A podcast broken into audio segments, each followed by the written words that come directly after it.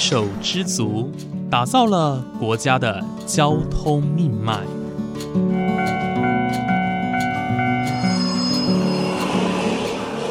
翻山越岭，运送着历史的独家记忆。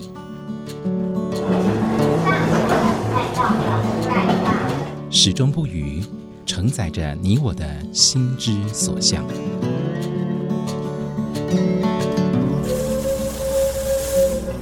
各位旅客您好，欢迎搭乘本班次列车，我是胡浩辰，欢迎来到鬼世界，让我们一起探索铁道文化，感受铁道温度，记录铁道故事。本节目由正声广播公司台中台胡浩辰制作主持，欢迎收听。各位听众朋友，午安！谢谢大家在每个周五的中午十二点钟准时收听，欢迎来到鬼世界，我是主持人胡浩辰。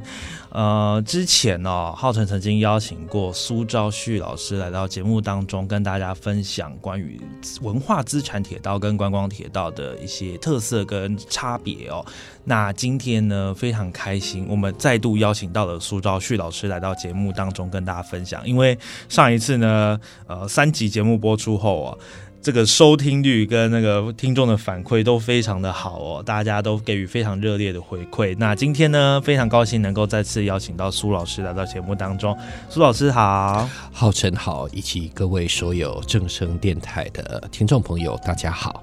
好，非常谢谢老师哦，在这一次再度呃特地从台南哦北上来到台中跟大家分享。首先先恭喜老师哦，老师呢在今年初哦分呃发行了两本书一。本叫做《世界的蒸汽火车》，第二本叫做《世界的观光铁道》。两本书呢，就在呃前阵子入围了呃法兰克福书展台湾馆的书籍哦，非常恭喜老师！好，谢谢谢谢浩辰，我只是做一个知识分子该做的事。是是是，因为呃，老实说，这两本书老师花了非常多的心血跟时间在呃整理哦。那这一次呢，刚好呃能够有这个机会入围这个书展，让世界上更多人看见台湾呃。呃，老师的一个心血跟努力哦，真的是着实不易。其实我们在上次的访谈内容当中，一直有提到台湾有一条非常代表性的铁道，它绝对是文化资产铁道，甚至是观光铁道的一个融合版哦，应该可以这么说。这一条铁道就是举世闻名的阿里山森林铁路。那今天呢，我们就邀请到了老师要来跟我们聊聊关于阿里山森林铁路哦。其实阿里山森林铁路通车于一九一二年哦，到现在已经有一百一十年的历史，那这一百一十年，它其实经历过很多的风风雨雨，有好的也有不好的。那其实，呃，它之所以在世界上的地位哦，会如此的崇高，其实呃是有原因的。所以今天就请老师来分享哦。呃，我们今天呢要请老师来分享的第一个部分，就是关于阿里山森林铁路诞生的故事哦。老实说，一百一十年的历史。很难在半小时节目能够完整的叙述，不过呢，我相信一定是有一些精彩，而且是需要大家一起记得的部分。所以呢，今天就请老师来跟大家分享关于阿里山铁路诞生的故事哦。那首先呢，我们就请老师来跟大家说一下。诶，虽然很多人可能知道，之前听过浩辰节目的呃听众朋友也都有介绍过。呃，阿里山森林铁路，呃，是日本人为了开采阿里山的木材而兴建的。不过呢，当时在兴建初期哦，它其实也不是那么顺遂。我们就请老师来跟大家分享一下一开始的故事。谢谢浩辰哈，我想今天来到浩辰的节目呢，我是带着使命感来的。哦，谢谢谢谢。因为呢，一九一二年十二月二十五号阿里山铁路通车，到呃今年的十二月二十五号为止，刚好是。满一百一十周年是，但是呢，我想这一百一十年来，在这条铁路上经历过许许多多的事情，却不是一般民众能够理解。嗯，所以我想呢，今天一开始呢，我们来从这个节目谈起，就是阿里山铁路，它从诞生一直到现在，我想经过四个重要阶段。是第一个，就是在明治时期的兴建阶段。嗯，第二个呢，是在大正到昭和，也就是日治时期的一个林业的风华。第三个阶段呢，就是我们会谈到在台湾光复之后，一九四五年一直到一九六三年，然后呢，初期的伐木时期，以及从一九六三年一直到一九八二年转型观光时期的重要时机。第四个阶段就是悲伤的阶段了。嗯，随着一九八二年阿里山公路的通车，紧接着后面的九二一大地震，以及后来发生不幸的二零零三年的零三零一事件，以及后来零四二七事件，直到今天，它依然没有办法全线通车，整个社会氛围的疲变，整个大环境的时不我与，所以我们今天会分成。一二三四，那当然，我们待会开始来谈第一阶段，反而是一件非常快乐的事。我们来看到这一条铁路像一个婴儿一样，它到底是一个什么样的环境，让这个婴儿可以顺利诞生？是非常谢谢老师，我们农南瓜了这四个四个阶段哦，把一百一十年的历史分为这四个阶段。那老师刚刚有说到阿里山森林铁路在一开始新建的时候哦，虽然说当时在日本呃统治之下哦，呃新建者跟当时的当呃当局哦，其实也有一些意见上的呃冲突，那甚至上资金呐新建上都有一些问题哦。不过最后这条铁路还是顺利的动工了。我们请老师分享一下。这一段从呃一八九九年，呃日本人发现阿里山这片非常非常大林业资源的一片净土哦，到开始开建辟建铁路的这段故事，我觉得哈，谈到阿里山铁路的故事时候，我觉得有一个很重要的破题。当时的阿里山铁路，其实说它是森林铁道，其实有一点为难它。嗯，它应该是一条阿里山森林铁道加。登山铁道。是。为什么呢？因为这个东西要追溯到明治时期，当时卡瓦西塔罗和和斯太郎，他是一个东京大学的教授，对。他本身到德国学森林应用学回来，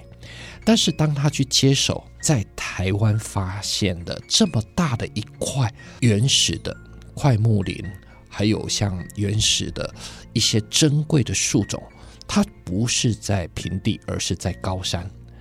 这个开采就是一个天大的问题，所以它必须新建一套非常有效率的运输系统。所以依照当时和和斯太郎在德国所学的东西，他很容易就引进当时欧洲常见的登山铁道体系，也就是我们后来看到的螺旋线。是啊，但是呢，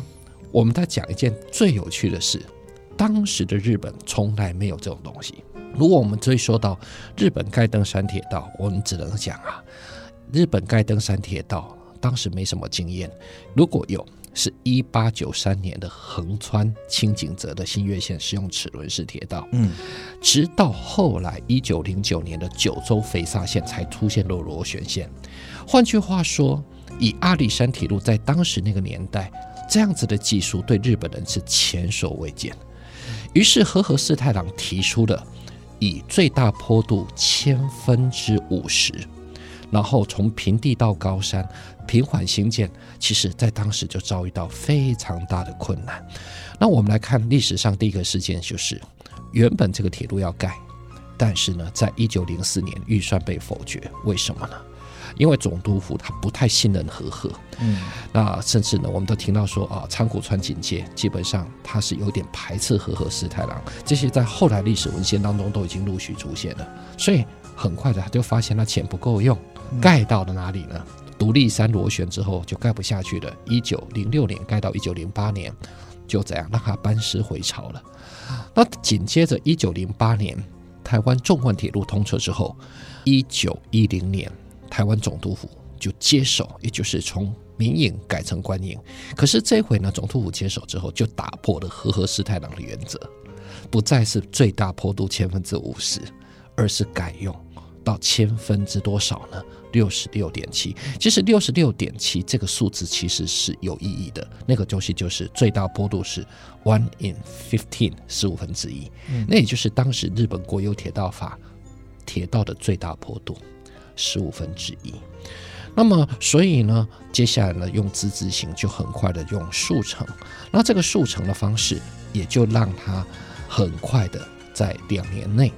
一九一零年四月招工，一九一二年十二月二十五号，这条铁路就把后面从独立山后到二万坪这段就把它完成。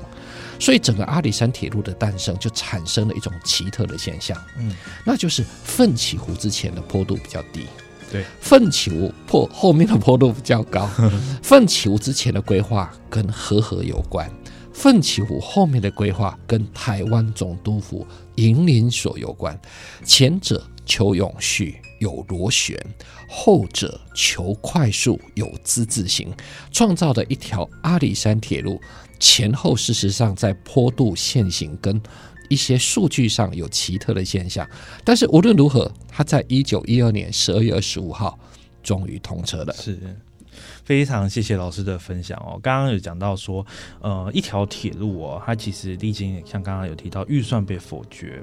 那甚至是还有一些呃中间呃和和氏太郎博士他也是有经历过一些民间单位的出手啊协助，一直到后来台湾总督府的一个。接手建造哦，把这条铁路完成，呈现了一个前缓后陡的一个现象。是是是，对，非常特别哦。这也是大家如果现在还有机会搭阿里山哦，即便现在还没到全线通车，不过我们现在如果搭到十字路，从过了奋起湖之后，就会有感觉哦。不仅是林林相的变化，我们在铁路搭乘的体验上哦，其实也是有。呃，很大的一个感受。那接下来呢，在这条铁路完工之后，我们想请老师来跟大家分享一下。因为您刚刚有说到，当阿里山森林铁路完工之后哦，其实呃代表了一个时代的改变，也就是林业的资源大量的被开采。那当然，除了阿里山，我们还有谈到八仙山跟太平山了、林田山等等其他的地方。不过，我们以阿里山这个地方来讨论的话，阿里山上面的林相资源非常的多，那甚至是我们还开辟了更多更多的支线。最远的支线哦，甚至是有到玉山的塔塔家，是对。那我们请老师来跟大家分享一下哦，关于这些路线啊，还有当时哦造所造成的一些影响跟后续有什么样的特别之处？嗯，我觉得浩辰很专业，谢 谢谢谢。其实呢，我们来谈到第二阶段，就是我们进到了阿里山铁路第二阶段的故事。就是谈到呢，从大正到昭和年前呢，其实阿里山铁路像是坐云霄飞车。我首先先讲第一件事情，就是呢，这条铁路完成之后，台湾总督府给我们干，给我们干，为什么呢？因为它它在新建初期花掉太多的成本。哦，对，也就是说，明明它是一条开采森林而建的铁道，但是它的规格却是一条高山铁道。所以使得木材还没有运下来，就必须花一大笔钱。这也使得后来台湾总督府就狠了心，往后的一九一四年开始的太平山，一九一五年开始的八仙山铁路，乃至于到昭和时期后面出现的台湾东部三大林场铁路，包含林田山、南山、木瓜山，都不采取登山铁道方法。而是用索道的方式，是。那这个索道呢，也就是我们台语所谓的流龙，嗯，然后英文所谓的 ropeway，也就是缆车的方式，就是把木材切的比较小，然后透过缆索的方式，这样子呢，它可以跨越高海拔的大落差集聚。那这也产生了一个台湾很奇特的现象，是，就是因为阿里山的高成本。使得日本后来所有的森林铁道都改了方向，所以我们他谈到说，台湾过去三大林场阿里山、太平山、八仙山，后来的东部三大连林田山、木瓜山跟南山，只有一条阿里山铁路是用登山铁道。是，这也就是为什么直到现在为止，全台湾只有一条阿里山铁路穿越百年，铁道依旧在，因为它就是一条登山铁道。其他那五条为什么现在？都不在的呢，甚至太平山只剩下短短一条冒星线，因为索道系统在森林停止采伐之后，人不可能去坐在那个索道系统上面，对，除非重新盖缆车。另外一个有趣的话题是，感谢有高山铁道，因为高山铁道当时的。连接到整个嘉义到阿里山的登山铁道，所以高山铁道延伸了阿里山铁路的许许多多的可能，包含从一九一五年往北延伸的绵月线，嗯，以及从一九三零年之后开往塔塔加安部的这一条东浦线，使得阿里山铁路就像是一只龙虾伸出了两个螯，然后呢，一个向北，一个向东，那这也影响到整个阿里山铁路当时在昭和时期的一个地位。我们只能说，阿里山铁路一开始是一条森林铁路，可是到最后它变成。在台湾八景当中具有非常重要的分量，甚至到了一九三五年昭和十年的台湾史政四十年博览会。台湾成为日本内地来这里观光的一个重要的地区，而阿里山成为台湾地区观光的首选。其中有一个就是我们现在提到叫做新高山之旅。嗯，新高山就是现在的玉山。对，那那个时候呢，我们来谈到新高山之旅是怎样呢？从日本坐船来到台湾，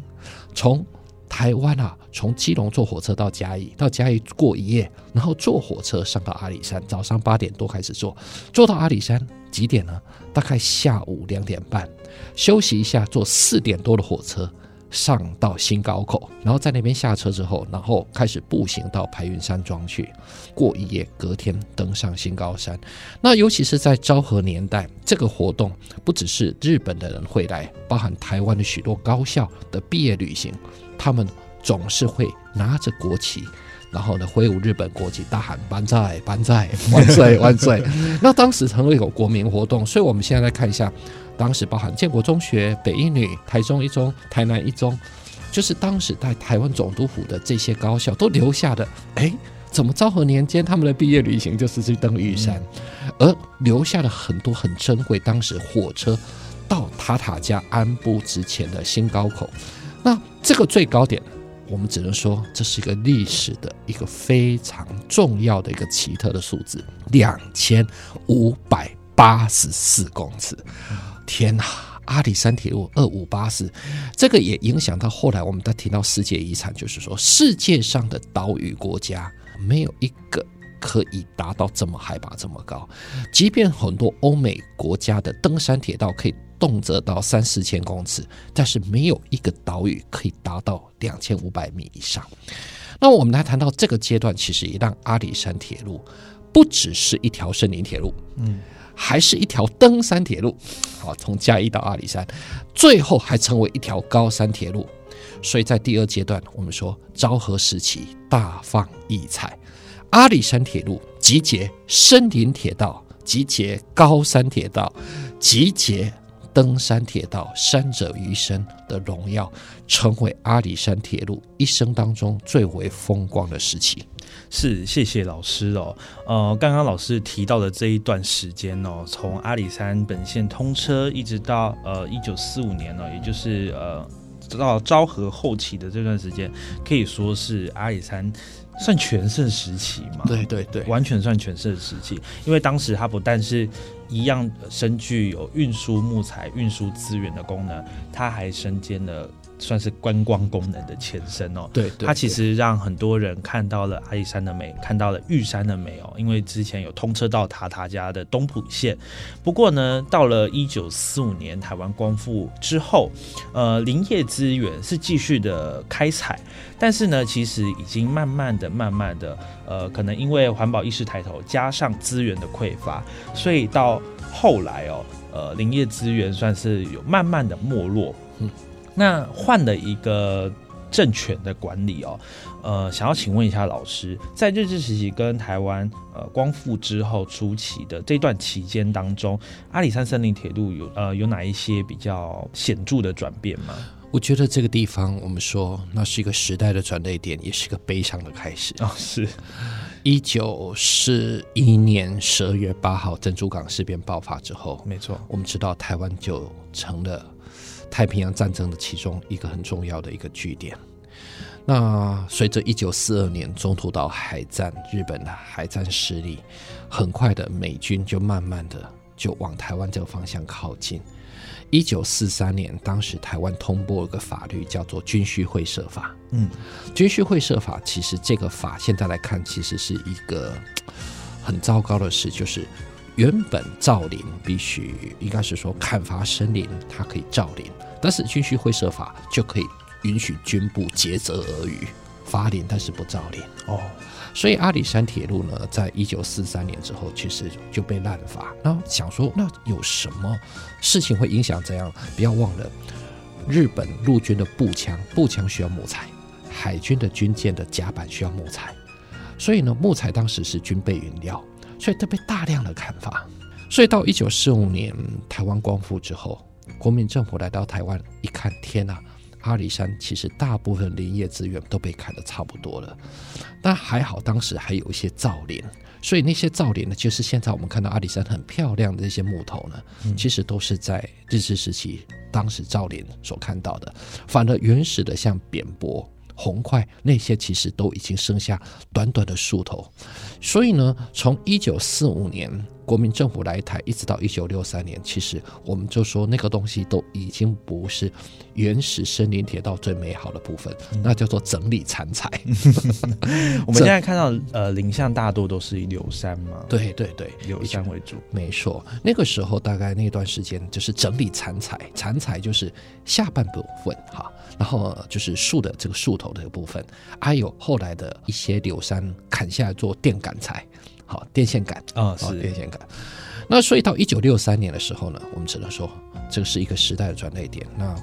国民政府开始认为这条铁路啊，海拔这么高，这么漂亮，于是呢又再次给它龙光，就正式转型成观光。中兴号就出现了，嗯，好，所以呢，中兴号在一九六三年出现，然后呢，很快的，哎，到了民国六十年又出现光复号，中兴光复。陆续在民国五十二年跟民国六十年出现，阿里山铁路啊，成为当时全台湾收入外汇最重要的一条铁路。很多日本人、很多外国人，尤其当时还有中美共同防御条约，对很多老外都会来打它。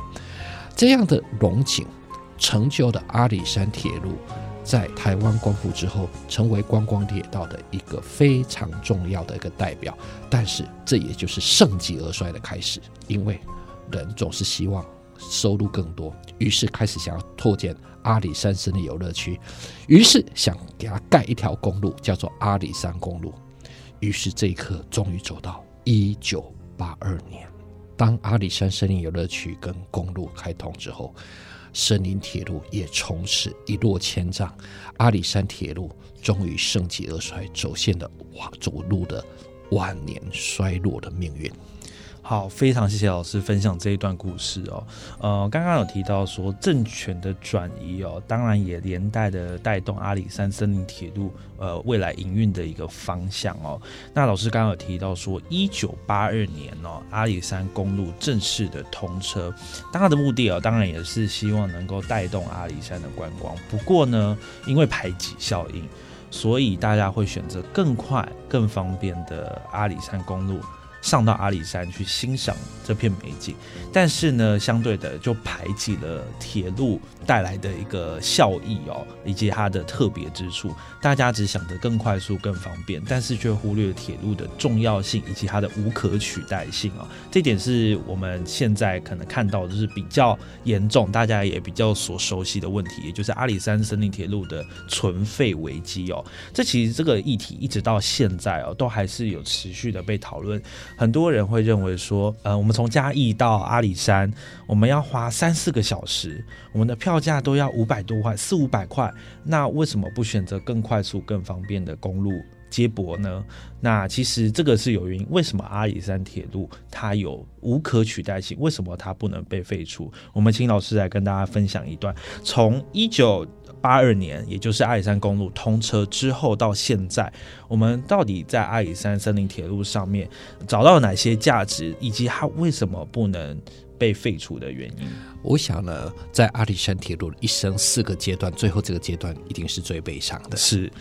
呃，刚刚如同浩辰所说的没有错，一九八二年公路就取代的铁路。我以我自己是个在地的嘉义人，是是，当时公车才一百多块。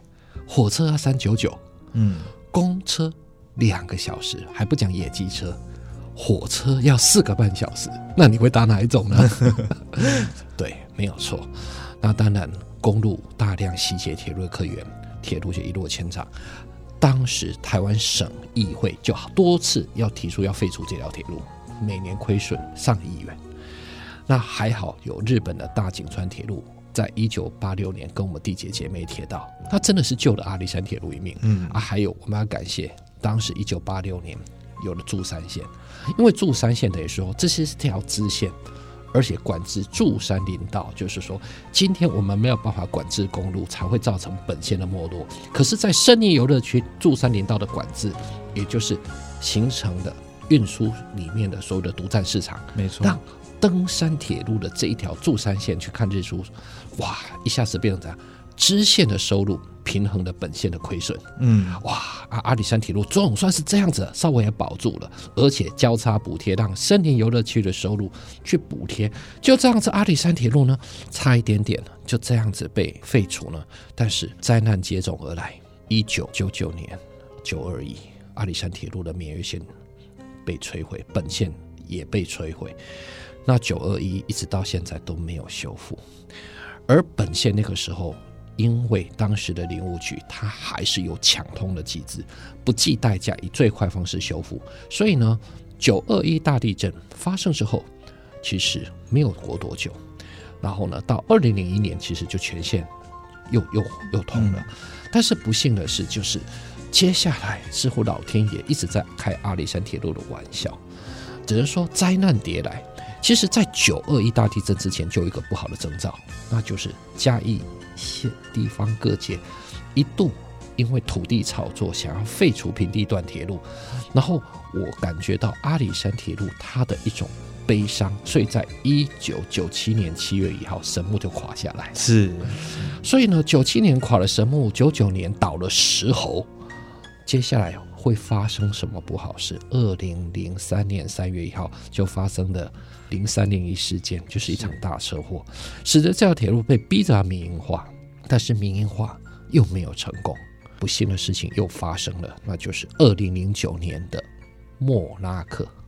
那莫拉克又将这条铁路摧毁，让民营化事情解了套。但是就在莫莫拉克摧毁这条铁路百废待举时，不幸的事情又再次的发生。二零一一年的。零四二七事件，又让这条铁路因为一个车祸，又有一个经营权必须旁落的问题啊，好可怜啊！接下到了二零一三年的四月底，这条铁路就由台铁来代为经营，一直到二零一八年七月一号，台铁不想经营，是因为另外一件事情。二零一五年的九月二十八号。的一个台风将四十二号隧道摧毁，造成原本二零一五年底要全线通车的希望再次落空。所以二零一八年的七月一号又接回林务局，就一直到现在，阿里山铁路依然没有全线通车。如果我们简单来讲到后面这段故事，我们只能说这一切的考验，或许也是一种人心的试炼。当我们不再重视这条铁路的时候，上天也认为，当你们也不太需要他，他也将他的幸运之神收回。然后阿里山铁路就这样子一直处于天灾人祸、天灾人祸不停的一种历史循环，要么就是地震，要么就是台风，要么就是车祸。直到今天为止，我们只能说，阿里山铁路在经历他一生四个阶段，后面这个阶段最为凄凉。直到今天，我们即将面对它一百一十周年，又有多少台湾人知道这段过去？又有多少台湾人真心的疼惜它？也又有多少台湾人知道，他这一百一十年来带着台湾老百姓从贫穷走向富裕，从在地走向国际，他对于我们的深层意义，我们只能说，这一切都是我们真诚的呼吁。